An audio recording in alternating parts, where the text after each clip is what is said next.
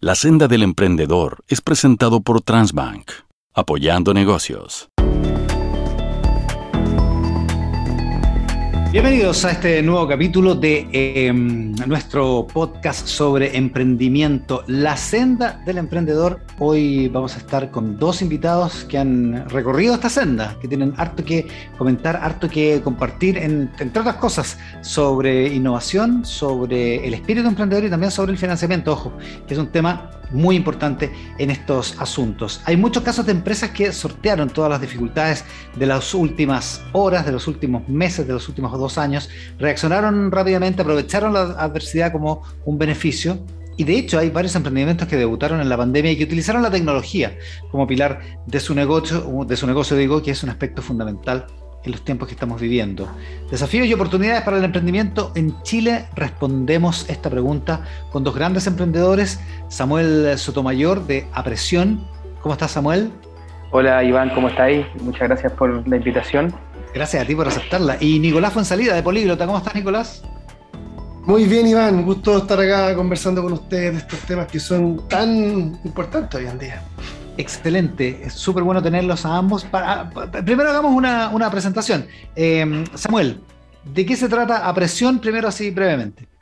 Apresión em, es una, una, pyme de carne mechada sellada al vacío que comenzamos hace ya unos tres años a vender con mi pareja Magdalena eh, y nace rápidamente de que mi suegro hacía una mechada increíble y por ahí eh, empecé yo también con el tema eh, y y subí una foto a Instagram una vez del, plato de comida, un, un, amigo me lo comentó, mi hijo, necesito comer eso, eh, y le dije, ya, pues te, lo, te vendo un kilo, y quedó rayando eh, con el sabor, y así empecé a darme cuenta que por un lado, que siempre me ha gustado la gastronomía, empecé a vender, y por otro lado me fui dando cuenta que finalmente este concepto no está tan ampliado, no hay un, una competencia tan significativa en Santiago o en Chile de lo que sería carne mechada, y esto de prepararse el menú semanal para un soltero, para una familia, para un evento, eh, resultó ser un, camino bastante sólido a nivel de, pyme.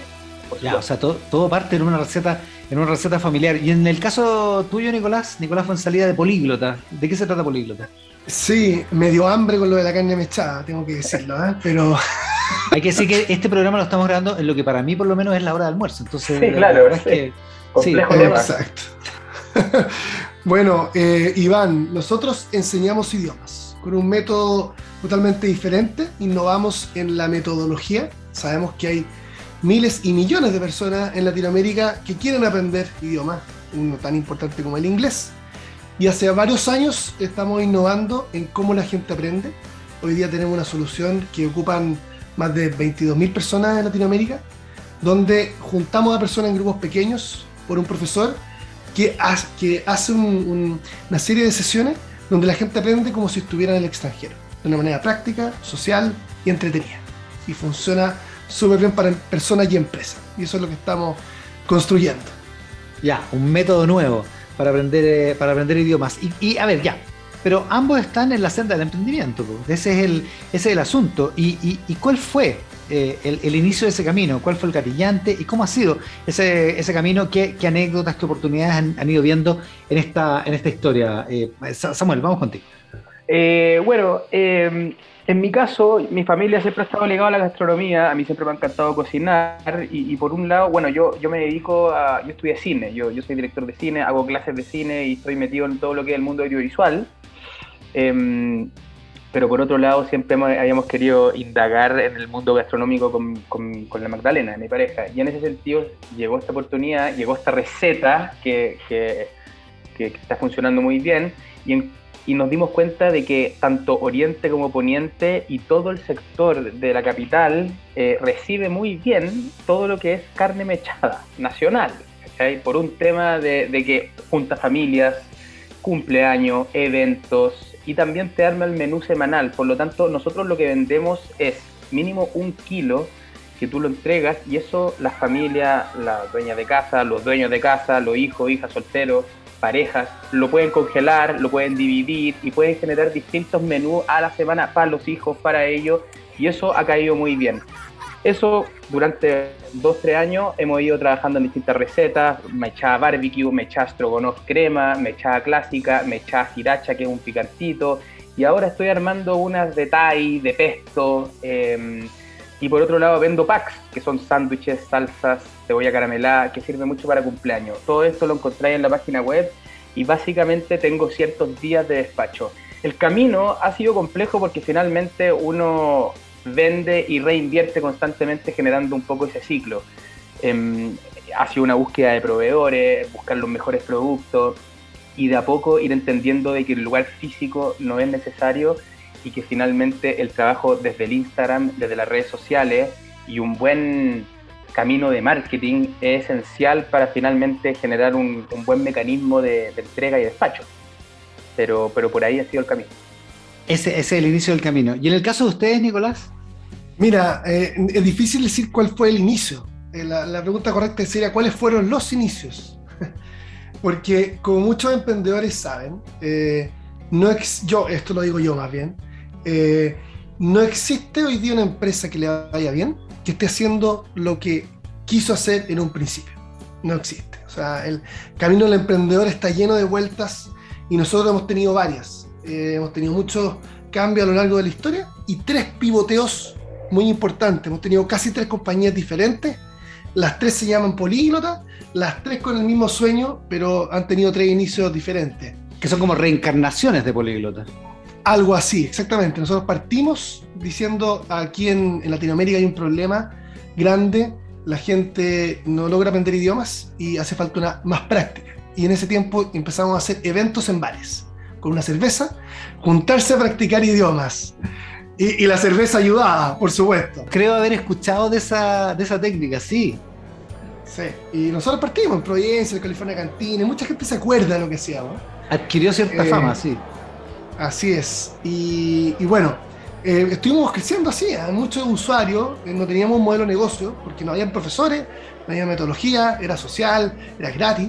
Y a los cuatro años pivoteamos a un modelo que sí le diera a las personas la, la posibilidad de aprender de 0 a 100, un principiante que aprendiera todo lo que necesitaba de inglés, de francés, de italiano, en cafeterías. Empezamos a hacer sesiones pequeñas con un profesor, cara a cara, en cafeterías de Santiago. Luego empezamos a hacerla en Lima y en Ciudad de México y abrimos dos países más. Y crecimos, crecimos, crecimos, nos empezó a ir bien hasta que llegó la pandemia y nos pilló haciendo 2.000 sesiones en cafeterías mes a mes eh, cara a cara y nos fuimos un poco a la vez, como dicen, porque se fueron todas las ventas al piso, no podíamos hacer las clases. Y ahí fue cuando pivoteamos un modelo online. El gran desafío fue cómo mover todo lo social, todo lo interactivo, toda esta cosa cara a cara, a un computador sin matar esa interacción, que se mantenga la interacción social. Lo logramos, nos fue bien y de hecho aceleró a la compañía. Y hoy día estamos haciendo 8.000 sesiones al mes con 350 profesores en más de 28 países. O sea, esta nueva encarnación obligada por la pandemia les resultó favorable, digamos.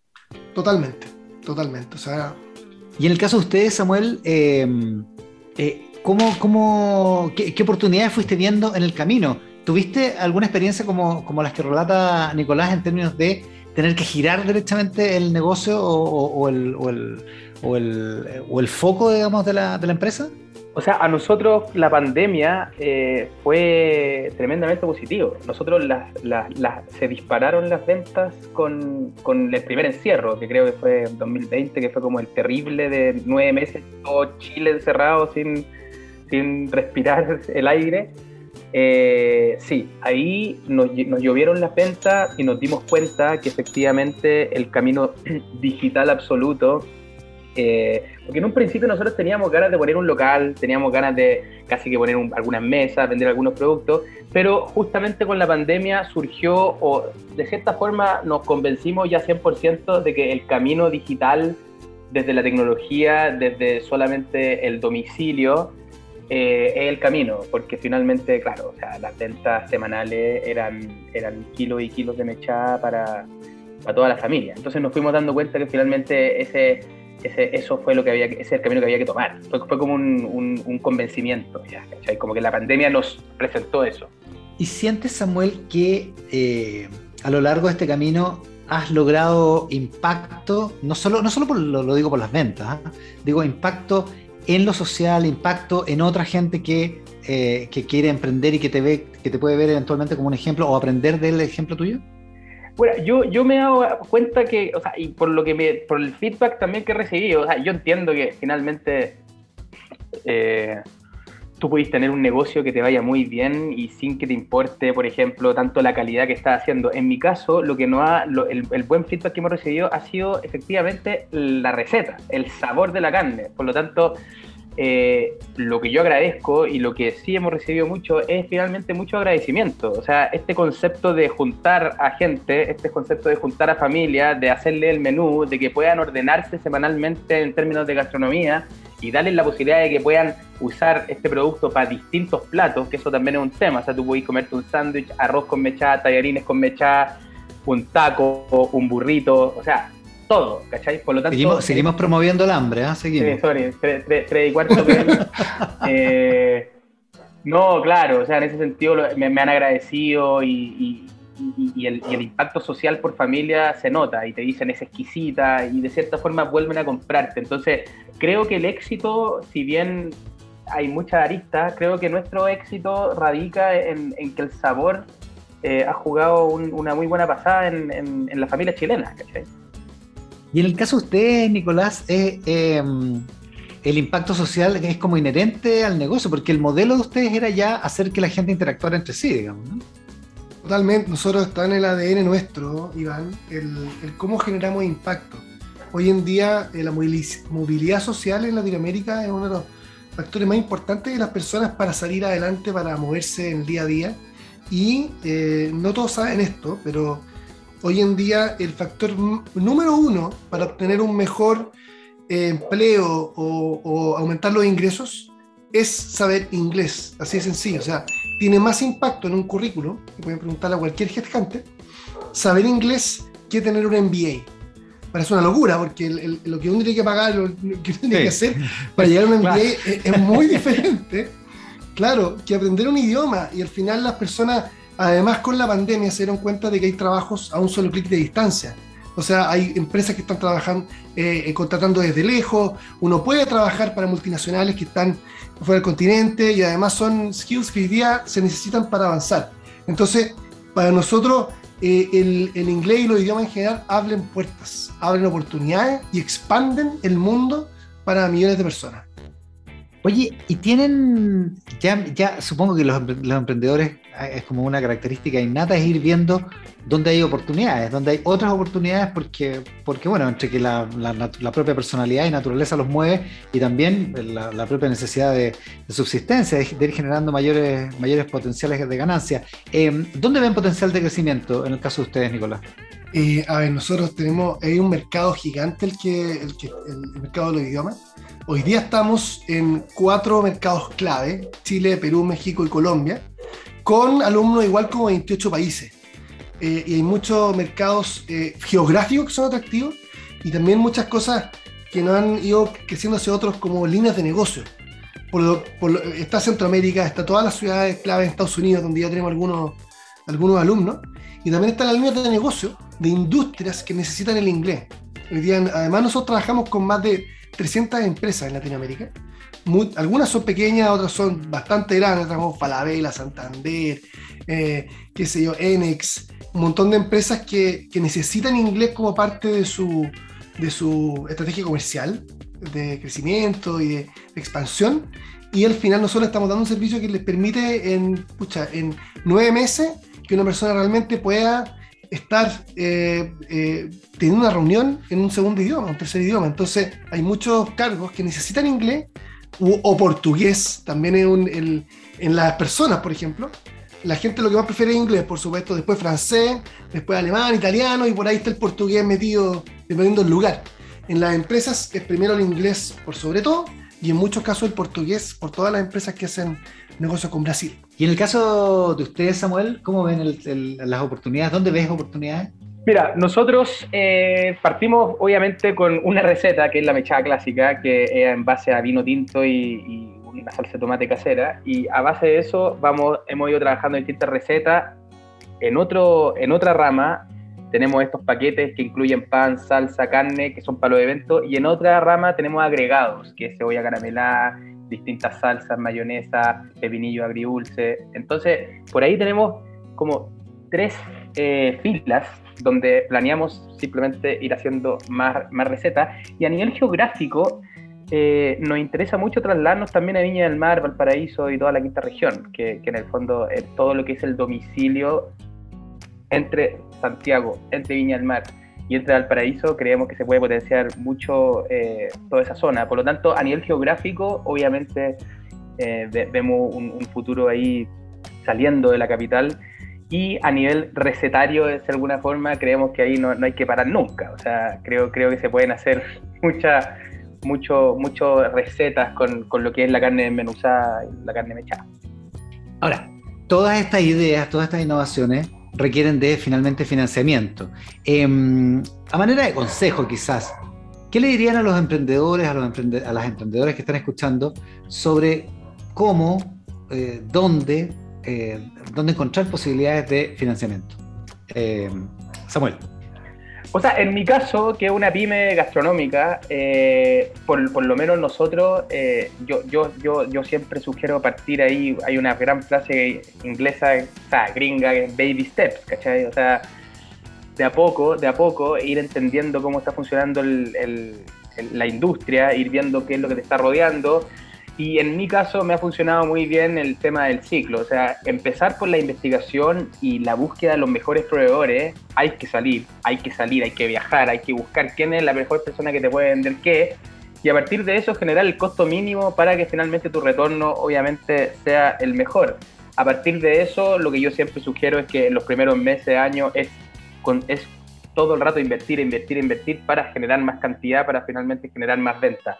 En paralelo, siempre está eh, obviamente las posibilidades de capitales semillas, fondos, pequeños fondos donde tú puedes postular tu pyme, puedes postular con formularios, con emprendimientos, con, con presentaciones. Y por otro lado, la búsqueda de inversionista privado yo no lo dejaría de lado. Creo que es muy importante presentar, pichar y presentar tu idea a gente que está ahí buscando. Creo que si uno busca, encuentra. Así que en ese caso, ese ha sido un poco mi camino. Em, y me ha resultado bastante bien en el sentido de, de, las investigaciones que he abordado.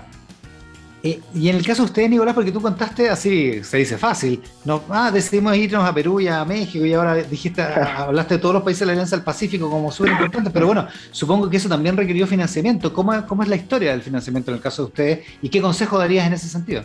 Justamente hay todo un camino acá, trazado, y en Chile tenemos el, el papá Corfo, que la verdad es un lujo, ¿ah? Corfo es un lujo, yo estaba en Perú, viví en Perú y en otros países de Latinoamérica donde hay eh, instituciones similares y aquí realmente dan financiamiento, dan apoyo. No es perfecto Corfo, pero es muy bueno para el emprendedor que está empezando. Y un error que uno puede cometer es como uno mira una startup que está rompiéndola y levantó con Jeff Bezos y que dice, hoy yo voy a ir a Estados Unidos, a Silicon Valley, voy a levantar un millón de dólares porque tengo una súper buena idea. Y la verdad es que la, idea está llena de ideas y lo que hay que hacer es ejecutarlas, como decía Samuel. Buscar, buscar, estar al pie del cañón. Y hay que partir con algo sencillo, hay que partir teniendo un poco de tracción y desde un principio no puedes postular un Corfo. Y no hay que ir a buscar plata afuera, un inversionista extranjero, si es que no has podido convencer a Corfo, a una incubadora pequeña en Chile, que tu idea vale y que agrega valor. Luego vas avanzando y por supuesto cuando uno va abriendo nuevos mercados necesita financiamiento. Nosotros abrimos Perú, Ecuador y, perdón, y, México por nuestros propios medios, un poco con la ayuda de Corfo, pero era pequeña.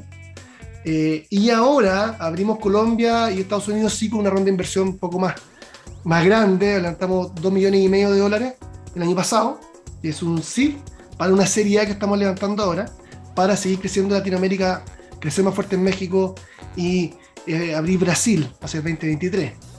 Y justamente uno necesita capital porque independiente que la empresa puede ser rentable, si uno quiere velocidad y quiere ganar a la competencia, muchas veces uno tiene que inyectar capital para atraer talento, para mejorar productos, para en el fondo hacer una serie de, de upgrades que necesitas para acelerar tu crecimiento. Entonces ahí es, son aprovechar los recursos que están en el país, eh, eh, fortalecer, digamos, los skills del equipo, ordenarse mucho y aprovechar las redes. Y bueno, por supuesto, si quieren salir a levantar capital afuera, saber inglés. Ahí está, polilota.org. ¿Ah? Bien, bien ahí. Y si tienen hambre, no.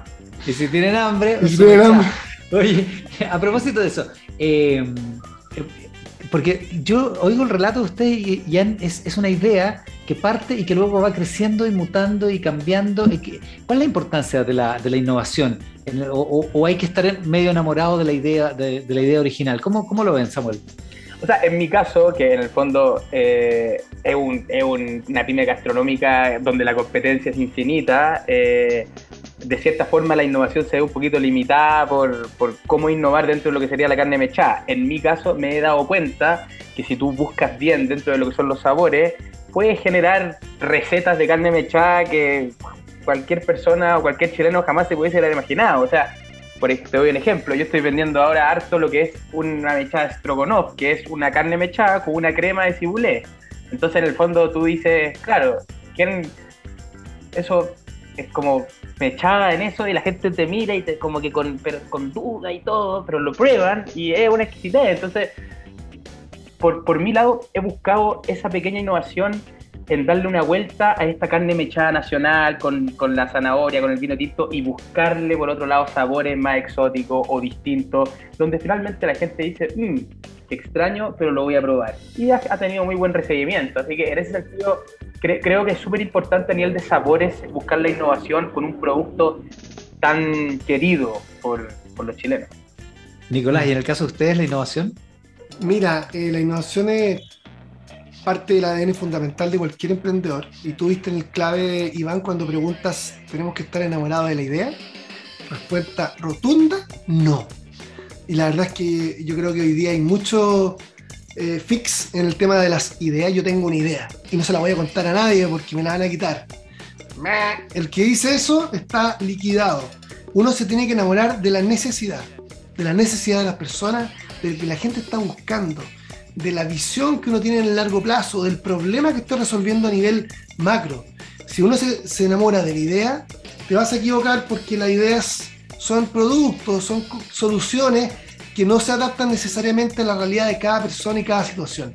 Entonces tenemos que enamorarnos de la problemática y escuchar mucho al cliente, escuchar mucho al usuario, qué es lo que quiere. Claro, para estar conectados con las necesidades de los clientes. Eh, ojalá que hayamos estado conectados nosotros hoy día con las necesidades de toda la audiencia que ha estado en la senda del emprendedor. Nicolás fue en salida de Políglota, Samuel Sotomayor de Apresión. Les agradezco muchísimo que hayan estado con nosotros en este nuevo capítulo de la senda del emprendedor. Muchas gracias Iván, que estén bien. Chao, que estén bien. La senda del emprendedor fue presentado por Transbank apoyando negocios.